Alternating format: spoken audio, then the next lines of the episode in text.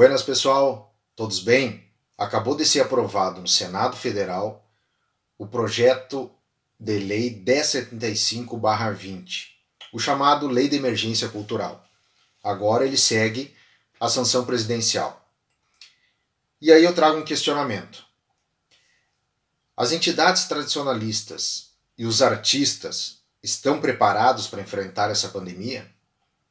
E mais, estão preparados para o pós-pandemia? Meu nome é Clayton da Rocha, mediador do Sala de Tradição. E eu faço esse questionamento por um simples motivo.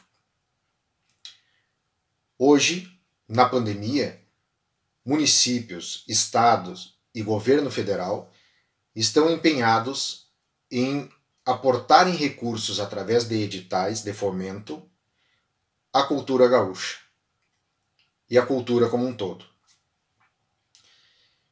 Muitos serão beneficiados, muitas entidades serão beneficiadas, muitos artistas serão beneficiados frente à facilidade de acesso que esses editais trazem consigo. Mas o que me preocupa é o pós-pandemia.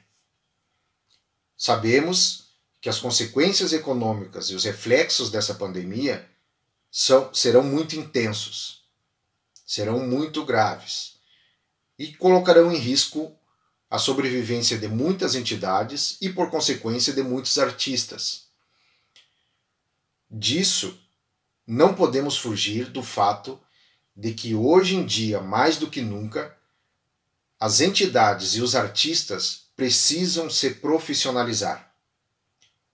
As entidades necessariamente têm de ter uma gestão profissional os artistas devem encarar sua carreira da forma mais profissional possível. Esses artistas têm de ter um registro de MEI, têm de estar cadastrados nas secretarias de cultura, seja do município, seja do estado. No mesmo sentido, as entidades. Elas precisam estar cadastradas junto a esses órgãos para que, em tempos de pós-pandemia, também possam se beneficiar de editais que saem anualmente. Assim como a gestão em específico das entidades tradicionalistas precisa, repito, se profissionalizar.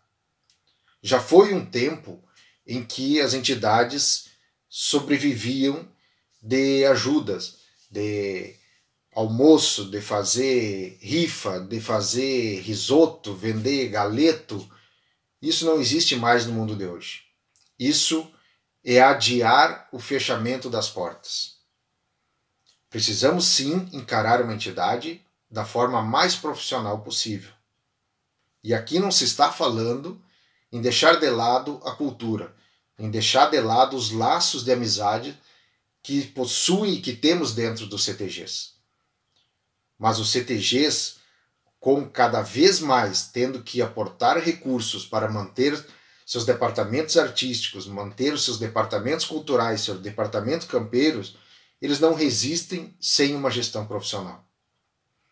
Então, gestores de entidades tradicionalistas, então tradicionalistas, então artistas, incentivem e procurem se profissionalizar.